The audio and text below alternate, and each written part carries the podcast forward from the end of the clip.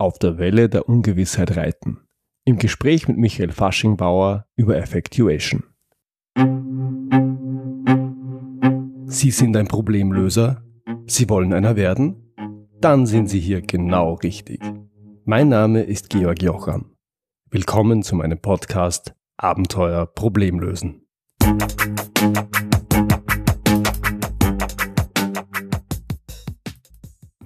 Mein heutiger Interviewgast ist Michael Faschingbauer und er beschäftigt sich seit Jahren mit der Methode Effectuation. Michael Faschingbauer ist selbstständiger Unternehmensberater, Coach und Dozent. Sein besonderes Verdienst ist, dass er die Methode Effectuation in den deutschsprachigen Raum und aus der Forschung in die Wirtschaftspraxis gebracht hat. Er betreibt die anwenderorientierte Internetplattform Effectuation Forschung und Praxis. In meinem Podcast eingeladen habe ich ihn, weil Effectuation einerseits ein methodischer Zugang zur Lösung von Problemen ist und damit genau das Kernthema des Podcasts trifft. Andererseits, weil Effectuation den besonderen Anforderungen unserer Zeit, also Probleme lösen und Entscheidungen treffen, bei immer größerer Komplexität und immer größerer Unsicherheit nach meiner Einschätzung besser gerecht wird als andere Ansätze. Hier mein Gespräch mit dem Effectuation-Experten Michael Faschingbauer. Hallo Herr Faschingbauer, herzlich willkommen. Schön, dass Sie heute dabei sind. Ja, sehr gerne. Äh, ich freue mich schon sehr aufs Gespräch. Herr Faschingbauer, bitte stellen Sie sich doch kurz unseren Hörerinnen vor. Wer sind Sie, woher kommen Sie und was machen Sie?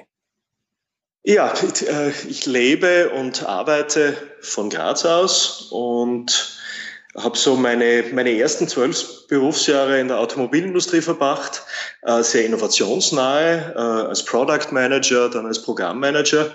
Und ja, habe mich da immer wieder mit Businessplänen herumgeschlagen, mit, mit Produkten, äh, deren Erfolg sich eigentlich sehr schwer vorhersehen lässt und äh, das durchaus auch als frustrierende Angelegenheit erlebt, dass es einfach üblich ist, Vorhersagen über Dinge zu treffen, die man eigentlich nur erschließen kann oder die man nicht abschätzen kann.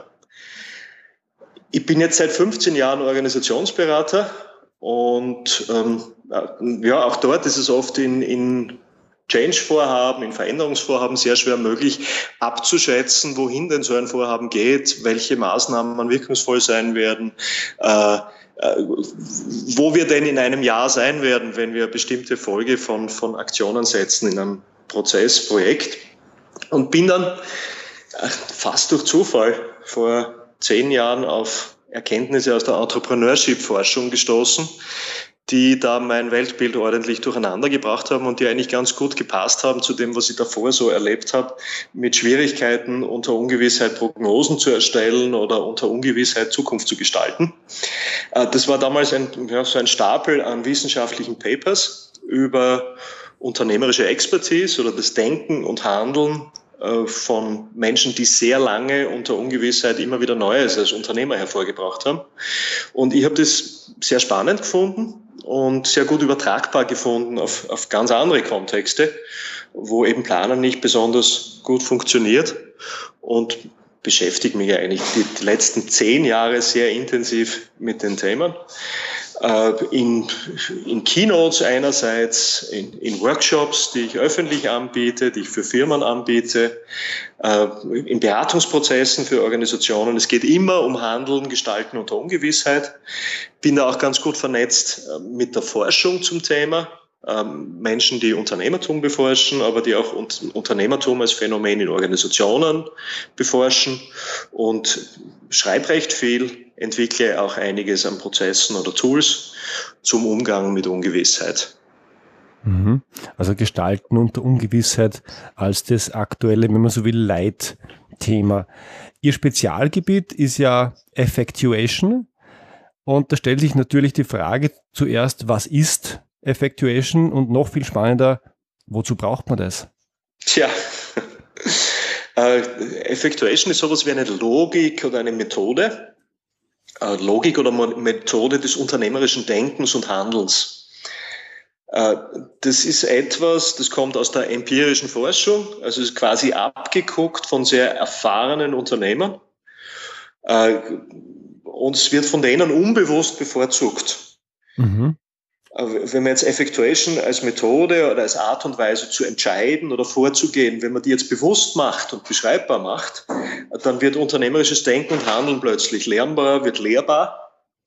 Und man kann damit Probleme unter Ungewissheit bearbeiten äh, oder Neues in die Welt bringen. Also überall dort, wo ich etwas, ja, keiner so recht weiß, wohin oder wo ich was schwer einschätzen kann, äh, kann ich mit diesem Set an Faustregeln, die Effectuation bietet, äh, loslegen, ins Arbeiten kommen, mein Risiko begrenzen, Partnerschaften erschließen, mit dem Zufall kooperieren mhm. und, und äh, dadurch äh, sehr elegant Neues erschließen, während andere noch an ihren Excel-Sheets oder Businessplänen mhm. basteln. Mhm. Also äh, das, das, was Sie gerade gesagt haben, mit dem Zufall kooperieren, finde ich schon mal sehr schön. Das heißt aber, das ist jetzt äh, kein, wie soll man sagen, äh, theoretischer, äh, methodischer Ansatz, sondern es ist das, was man sieht an erfolgreichen Unternehmern, aber vielleicht bisher nicht gut beschreiben konnte, beschreiben und in einen, in einen Werkzeugkasten zu packen. Kann man das so sagen?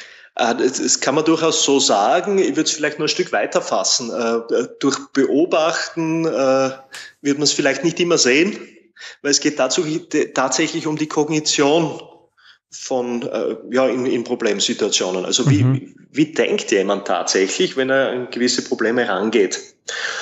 Ähm, lässt sich auch ganz gut beschreiben und sehr, sehr praktisch beschreiben an einem ganz einfachen Beispiel. Ja, gern.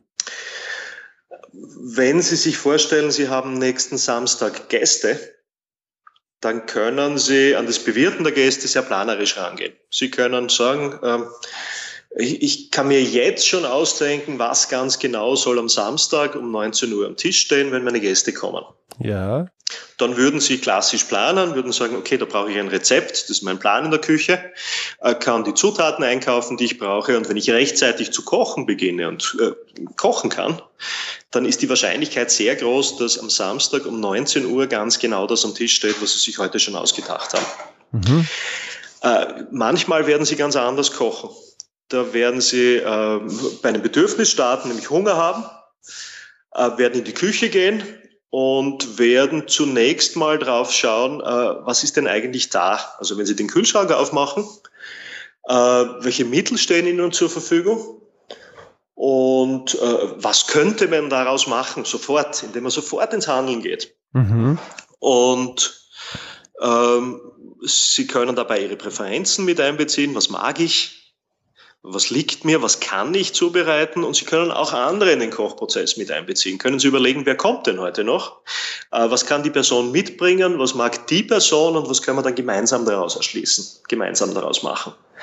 Nun, die erste Methode für dieses Abendessen, die ich beschrieben habe, ist, ist, ist eine typische planerische, äh, eher Management-Methode heranzugehen. Und die zweite ist, ist eine typisch unternehmerische, die sehr schnell ins Handel geht und die sehr, eigentlich sehr praxisnah dadurch ist.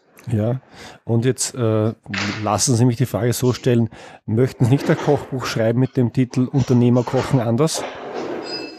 Ach, das ist eine gute Idee und äh, habe ich mir tatsächlich schon mal Gedanken drüber ja? gemacht. Das wäre doch, das wär doch eine spannende Geschichte mal. Und ist, ist es, es ist natürlich jetzt nicht ganz ernst gemeint, aber ist es wirklich so, dass, dass Unternehmer so funktionieren? Das heißt, der Unternehmer plant weniger als wir das jetzt an un unseren Universitäten und von unseren Planungsabteilungen gesagt und gelernt bekommen.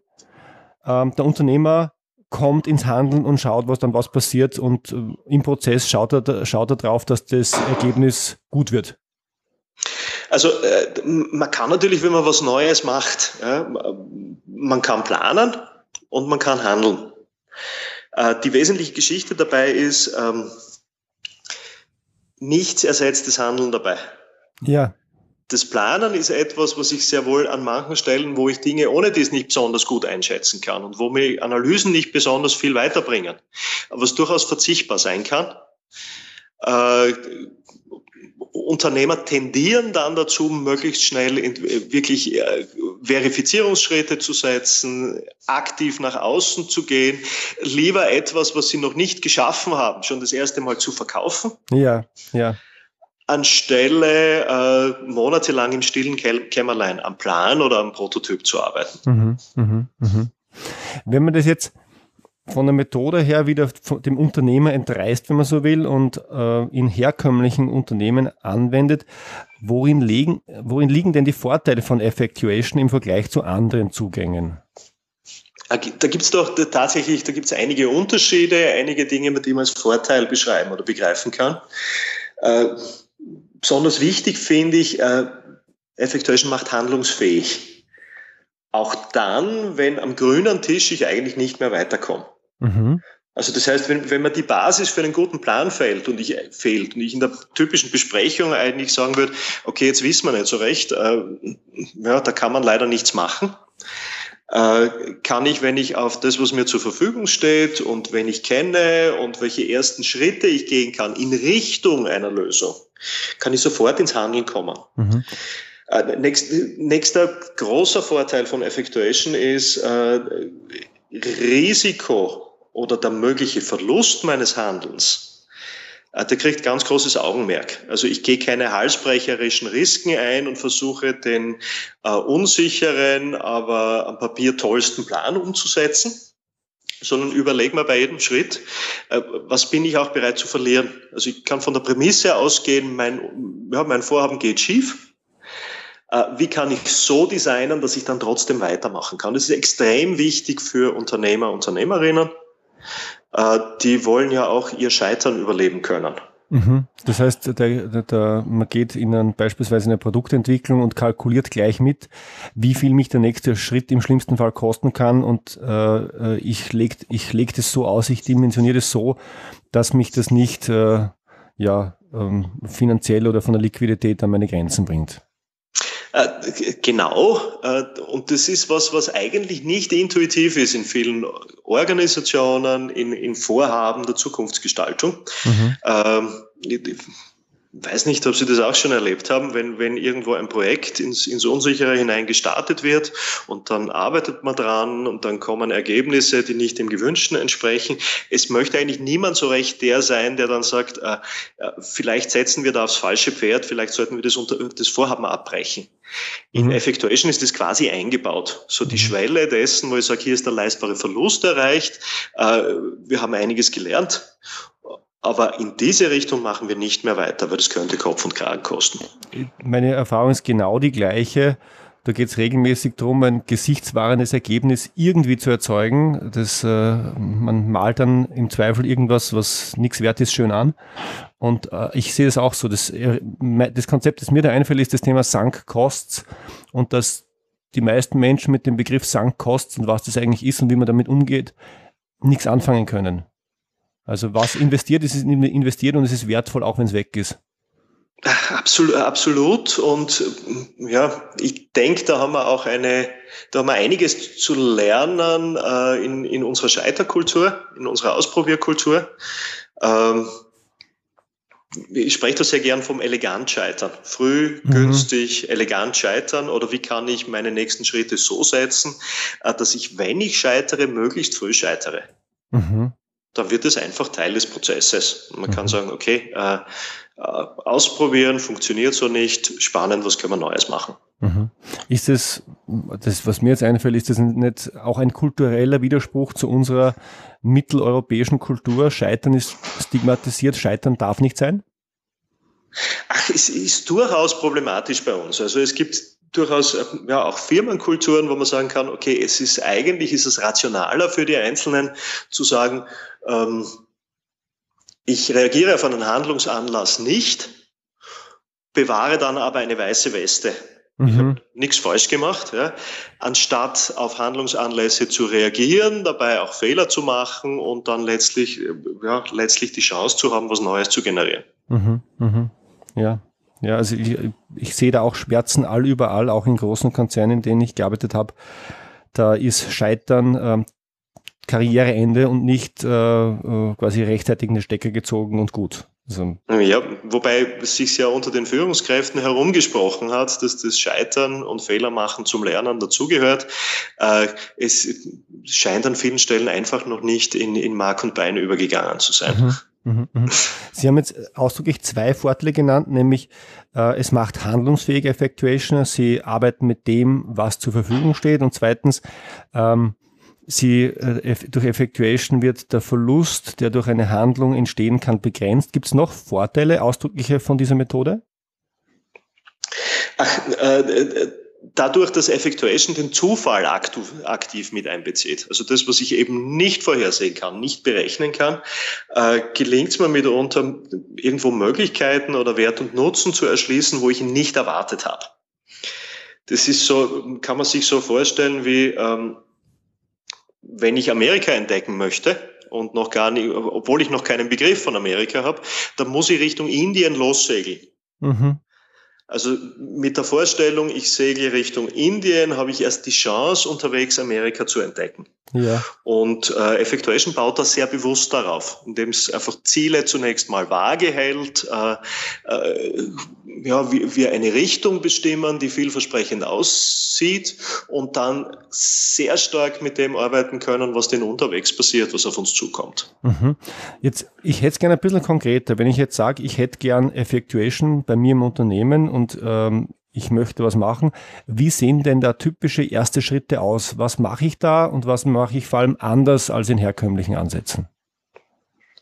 Ähm, ich versuche es mit einem Beispiel. Ja. Ein konkretes Beispiel, äh, so Thema gewesen in der Medizinischen Universität in Graz, großes Klinikum in Graz. Äh, die haben vor ein paar Jahren gesagt, äh, wir möchten ein Projekt starten zur betrieblichen Gesundheitsförderung. Also Studierende, Lehrende, äh, Mediziner, äh, wir tun was für unsere Gesundheit. Ja. Das kann man jetzt natürlich planerisch angehen, so wie man das klassisch machen würde. Die haben das auch getan, haben zuerst eine große Befragung gemacht und äh, ein Konzept aus den Ergebnissen entwickelt und da kam raus, wir brauchen ein großes Gesundheitszentrum für unsere vielen Mitarbeiter, müssen wir, das, müssen wir ein paar Millionen investieren und wir wissen ja aus den Befragungen, die Leute würden da dann hingehen, würden sich sportlich betätigen und, und, und alle möglichen Services in Anspruch nehmen. Mhm.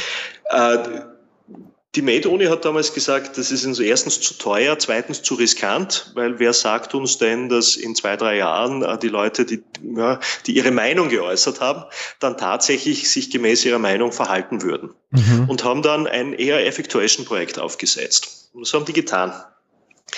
Äh, es geht um Gesundheit. Äh, was steht uns zur Verfügung? Also wer sind wir? Äh, was wissen und können wir bereits als Organisation äh, und, und, und wer ist da alles äh, potenzieller Stakeholder in der Organisation, der da Interesse dran haben könnte, der da mitgestalten wollte. Die haben begonnen, Workshops zu gestalten. Da wurden in kurzer Zeit wurden da 50 Initiativen draus. 50 Initiativen quer über die Organisation, die alle auf die Mittel aufgebaut haben, die die Leute selbst eingebracht haben. Mittel und Intentionen. Man kann sich das so vorstellen. Da kommt dann jemand in so einen Workshop und sagt, ja, ähm, mein Bruder, der leitet eine Schwimmhalle in Graz. Da mhm. könnten wir einen guten Deal aushandeln, äh, in dem es dann möglich ist, äh, auch nach der Arbeitszeit abends diese Schwimmhalle zu nutzen, wenn dort ohne dies geschlossen ist. Lasst uns doch da was aufsetzen. Dann ist ein Mediziner gekommen und hat gesagt, äh, wir betreiben Stressforschung. Und wir sind höchst interessiert an Daten, die entstehen, wenn Leute etwas an ihrem Stressmanagement machen. Lasst uns doch da uns zusammentun und gleichzeitig Forschung betreiben und etwas für unsere psychosoziale Gesundheit tun. Äh, mehr als 50 kleine Projekte, die direkt aus dem entstanden sind, was Einzelne tun wollten, machen wollten, äh, ins Handeln kommen. Äh, da ist ein sehr vielfältiges Gesundheitsprogramm daraus geworden für die Methode, das eigentlich am grünen Tisch so nicht planbar gewesen wäre. Mhm. wäre. Und wenn ich jetzt, also das ist jetzt ein bisschen hypothetisiere und äh, suggeriere von außen, das wahrscheinlich vergleichsweise sehr, sehr wenig gekostet hat. Absolut, absolut. Und wenn ich mit Dingen, ja, wenn ich da die Möglichkeiten nutze, die da sind, dann spare ich natürlich Investitionen. Und das gleichzeitig äh, genutzt wurde, im Unterschied zum, äh, zum möglicherweise Bauwerk oder, oder, oder einer Anlage, wo ich es nicht weiß und das auch schrecklich daneben gehen kann. Absolut, absolut. Okay, okay, jetzt verstehe ich es ein bisschen besser. Ähm, schönes Beispiel. Ähm, Herr Faschingbauer, eine der zentralen Aussagen von Effectuation ist ja, all das, was wir steuernd beeinflussen können, brauchen wir nicht vorherzusagen. Was meint das, was bedeutet das und was heißt das in der Praxis? Ja, das ist eigentlich schon eine, eine Abwandlung oder eine, um, eine Umkehrung von einem Grundsatz, den wir oft implizit äh, unserem Handeln unterlegen, wenn wir sagen, äh, nur das, was wir vorhersagen können, können wir auch wirklich kontrollieren oder steuern. Mhm. Äh, die Schwierigkeit haben wir so nach diesem Grundsatz dann immer in den Situationen, in denen das Vorhersagen eben nicht funktioniert, wo wir dann oft äh, ratlos zurückbleiben und sagen, okay, dann muss ich halt mich opportunistisch schnell anpassen, muss wahnsinnig schnell reagieren auf das, was Neues kommt. Ich kann aber auch jetzt äh, beginnen zu steuern, zu gestalten äh, und mich auf das Steuern konzentrieren, auch wenn ich die Zukunft noch nicht kenne, noch nicht weiß, was auf mich zukommt, was sinnvoll sein wird. Mhm.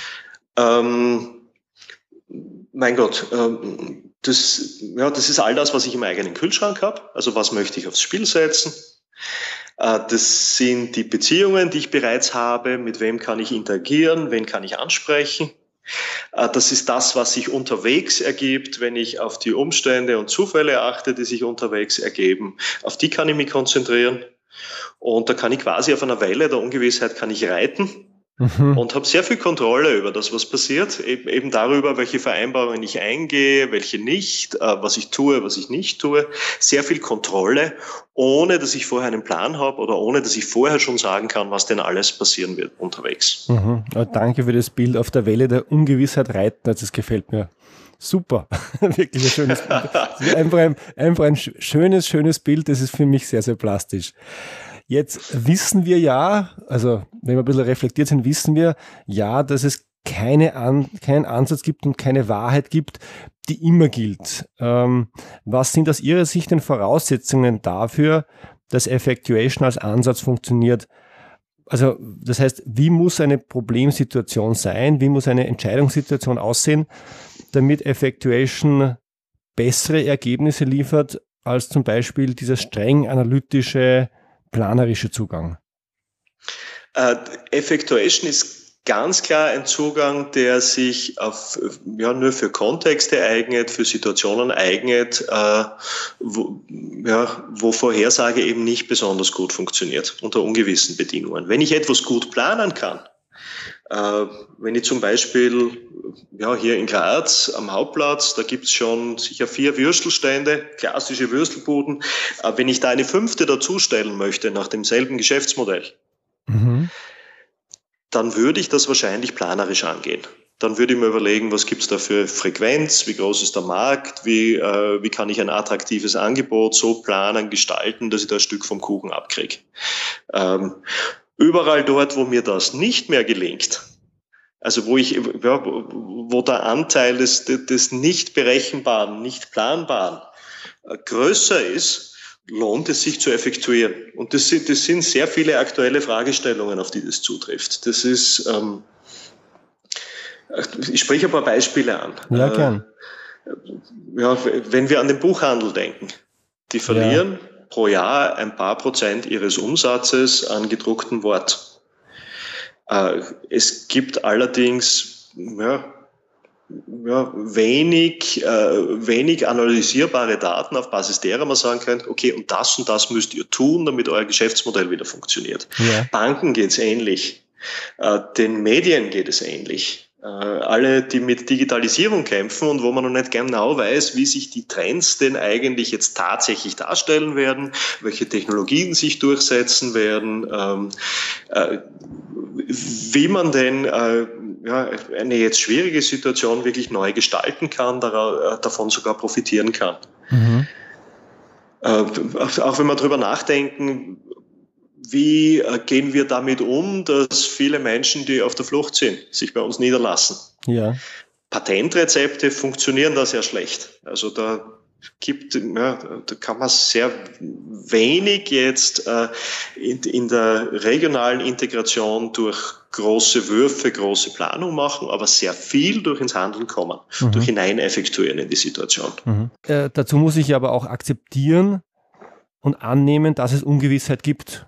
Und, mhm. wenn, und wenn meine Welt so aussieht, dass die Welt planbar ist, dann ähm, äh, gibt es keine Ungewissheit, zumindest auf eine gewisse ähm, Fristigkeit hin. Und dann kann Effectuation ja gar nicht die Antwort sein, weil wenn es keine Ungewissheit gibt. Stoßen Sie da auch auf Widerstand diesbezüglich? Weil wenn wir uns unterhalten, dann glaube ich, wir haben ein klares Bild davon, es gibt solche Dinge, wo, oder viele, viele Bereiche, immer wenn es in Richtung der Märkte geht und immer wenn disruptive Kräfte am Werk sind, dann ist ganz viel Ungewissheit am Werk. Äh, bin ich hundertprozentig bei Ihnen. Spüren Sie Widerstand, wenn Sie mit dem Ansatz Effectuation kommen von speziell, meine Hypothese wäre, dass der vielleicht von denen kommt, die gerne planen und die in einer Welt gedanklich der Sicherheit und der, Vorherseh der Vorhersehbarkeit leben? Ach, das ist eine, eine spannende Frage und eine durchaus sehr nachvollziehbare Hypothese. Es ist genau die Hypothese, mit der ich begonnen habe, eigentlich äh, Workshops, Vorträge auch im, im, im Unternehmenskontext zu machen. Mhm. Äh, spannenderweise gibt es diesen, also diesen Widerstand oder das Beharren darauf, dass doch alles planbar sein muss. Das gibt es wesentlich seltener, als ich angenommen habe. Also äh, Controller, Führungskräfte, auch Banker, Leute in Versicherungen, die stoßen ja in ihrem täglichen Gestalten immer wieder auf Situationen, äh, die, ja, die die Grenzen von Planungswerkzeugen aufzeigen oder die Grenzen der Vorhersage auf, aufzeigen. Mhm.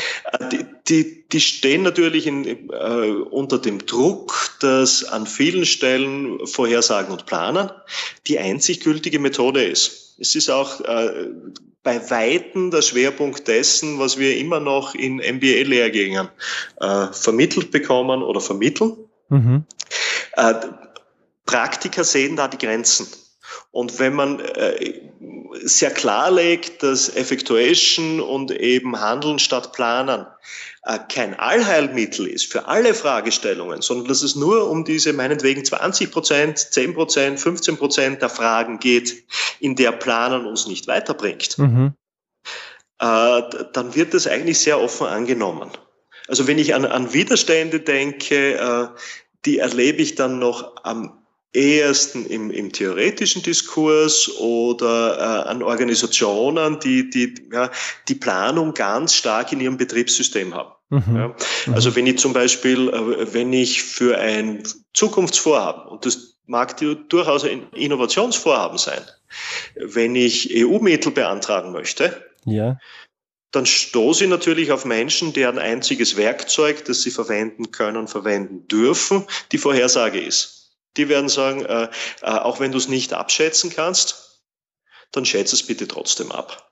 Äh, weil das ist die Basis, aufgrund derer ich die Handlungserlaubnis geben kann oder eine Förderung geben kann. Aber im Organisationsalltag, äh, an vielen Stellen, wo man es nicht vermutet oder bei Controllern, mhm. äh, rennt man eigentlich offene Türen ein, wenn man sagt, gewisse Dinge sind durch Planung nicht in den Griff zu kriegen, da muss man anders steuern. Mhm. Müssen wir auf Sicht steuern, müssen wir mit, ja, da ist plötzlich leistbarer Einsatz, ja. leistbarer Verlust ist plötzlich ein Steuerungsinstrument. Spannend, dann bin ich offensichtlich auch diesem Vorurteil aufgesessen, dass die Praxis noch gar nicht so weit ist. Na schön, wenn es anders ist. ja, finde ich auch sehr spannend ja, und bin ich immer wieder ja, ja, eigentlich beglückt darüber, wie, wie, viel da möglich ist, wenn man einen neuen Werkzeugkoffer anbietet. Mhm. Wenn Sie sagen, Planung in den Geschäftsprozessen abgebildet, dann sprechen wir über die klassischen Dinge. Da denke ich jetzt an eine Fluglinie oder an einen Flughafen der kann ohne Planung nicht arbeiten oder ja, ein, ein, ein Eisenbahnunternehmen beispielsweise. Da ist, meinen Sie das mit Unternehmen, bei denen die Planung in den Geschäftsprozessen mit abgebildet ist? Ach, ja, wenn wir jetzt an Fluglinien denken zum Beispiel, ja, äh, da, da, da wollen wir alle, dass möglichst gut und möglichst exakt geplant wird. Mhm. Äh, dass wenn ich in ein Flugzeug einsteige, äh, dass ähm, ja, die Logistik und die Sicherheit drumherum sich in Checklisten, in Planungen abbildet, dass, ähm, dass alle sich an, de, an den Plan halten. Und trotzdem gibt es dann auch im Flugzeug anscheinend Situationen, äh, die durch Planungen nicht mehr abdeckbar sind. Also mir, mir fällt dazu ein, äh, ich würde mir wünschen, dass der Pilot im Flugzeug ein ausgezeichneter Planer ist und nicht von der Methode abweicht, bis zu den Situationen, die er nicht mehr durch Planung beherrschen kann. Also da gab es vor einigen Jahren dieses, dieses Ereignis, wo ein Pilot dann völlig außerhalb aller Checklisten ein, ein, ein Flugzeug, das es nicht mehr bis äh, zum JFK in New York geschafft hat, äh, durch Faustregeln auf den Hudson River gelandet hat. Ja, ja, also selbst dort, gibt's, ja. ja. selbst dort gibt es Situationen, äh, wo Planen nicht mehr funktioniert und wo es dann ein Umschalten in der Methode braucht. Mhm, verstehe.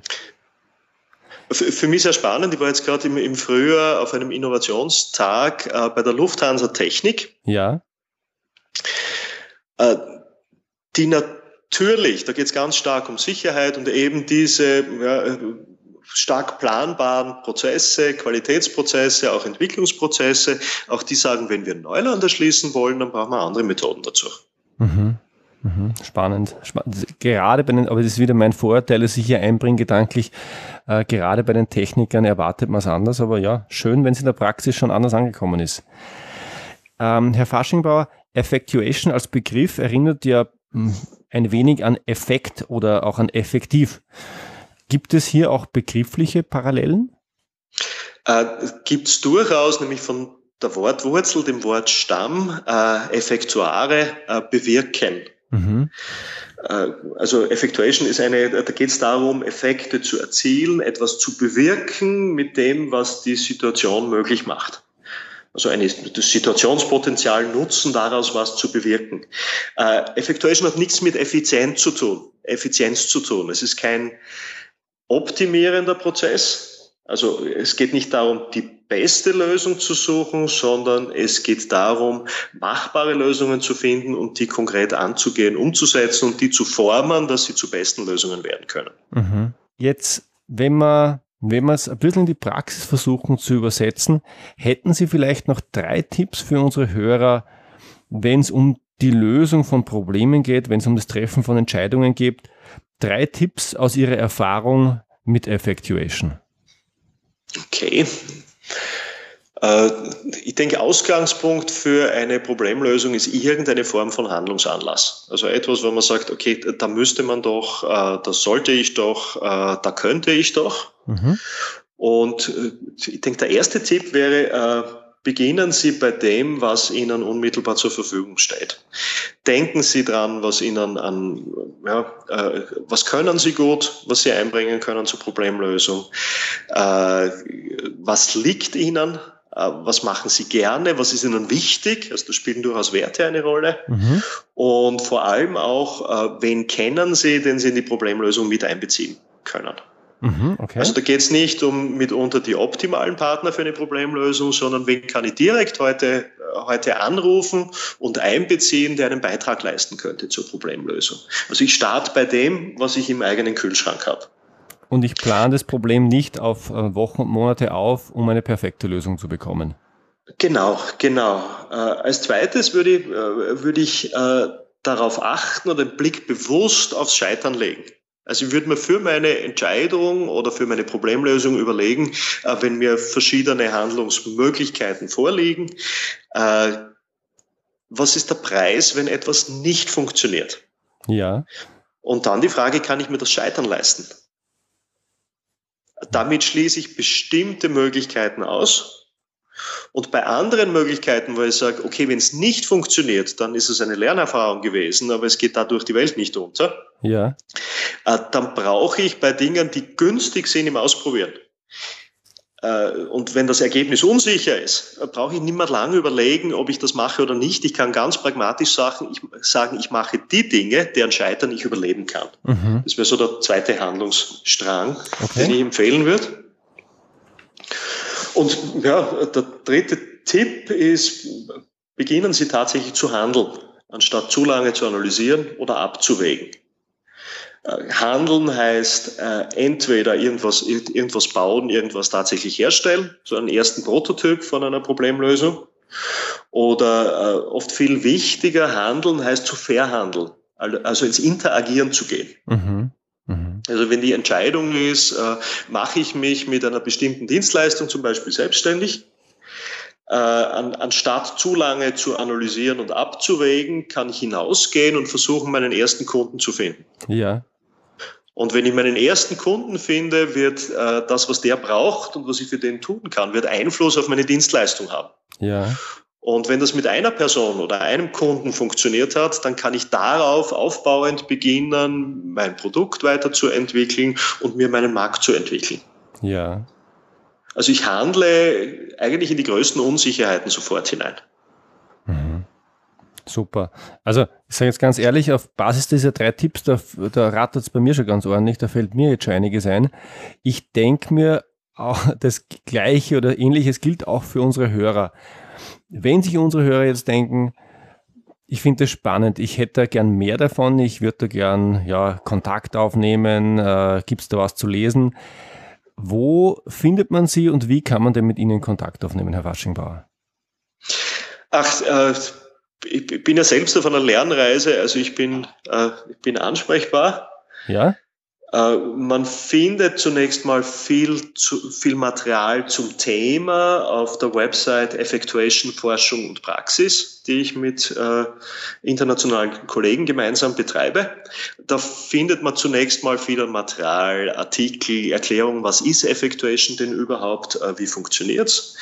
Äh, man findet dort äh, meine Kontaktdaten, Mhm. Ähm, man findet dort äh, auch Informationen über offene Workshops und Seminare, die äh, in, in, in regelmäßigen und unregelmäßigen Abständen in Österreich, Deutschland, der Schweiz angeboten werden. Das geht bis hin zu einer 15-tägigen Ausbildung über ein halbes Jahr. Äh, wer lieber liest, kann zu meinem Buch greifen. Das heißt? Das, ich, das heißt Effectuation wie erfolgreiche Unternehmer denken, entscheiden und handeln. Okay. Bei Schäfer Pöschl erschienen. Äh, ich bin jetzt diesen Herbst gerade dran, äh, an der dritten Auflage, überarbeiteten Auflage dieses Buchs zu arbeiten. Da fließt das, das Lernen aus Erfahrungen und Projekten jetzt natürlich sehr stark mit ein. Mhm. Vieles an Themenstellungen bearbeite ich gerne mit Organisationen, Kunden an konkreten Fragestellungen. Also ich bin sehr viel in-house tätig. Mhm. Auch dazu kann man mich ansprechen, einfach mich anschreiben. Wunderbar. Die Informationen, das heißt äh, Kontaktdaten, Website, äh, Buch, äh, Link und all das gibt es natürlich wie immer in den Shownotes. Ja, Herr Faschingbau, ich bedanke mich sehr herzlich für das spannende Interview. Vielen Dank. Herzlichen Dank für das sehr angenehme, spannende Gespräch. Soweit mein Gespräch mit Michael Faschingbauer. Das war's für heute. Ich freue mich, wenn Sie beim nächsten Mal wieder dabei sind. Wenn Sie Fragen an mich haben, dann schicken Sie mir bitte ein Mail an feedback at abenteuer-problemlösen.com oder kontaktieren Sie mich direkt über meine Website. Und wenn Ihnen diese Episode gefallen hat, dann freue ich mich wirklich über Ihre ehrliche Bewertung auf iTunes. Danke fürs Zuhören. Bis zum nächsten Mal.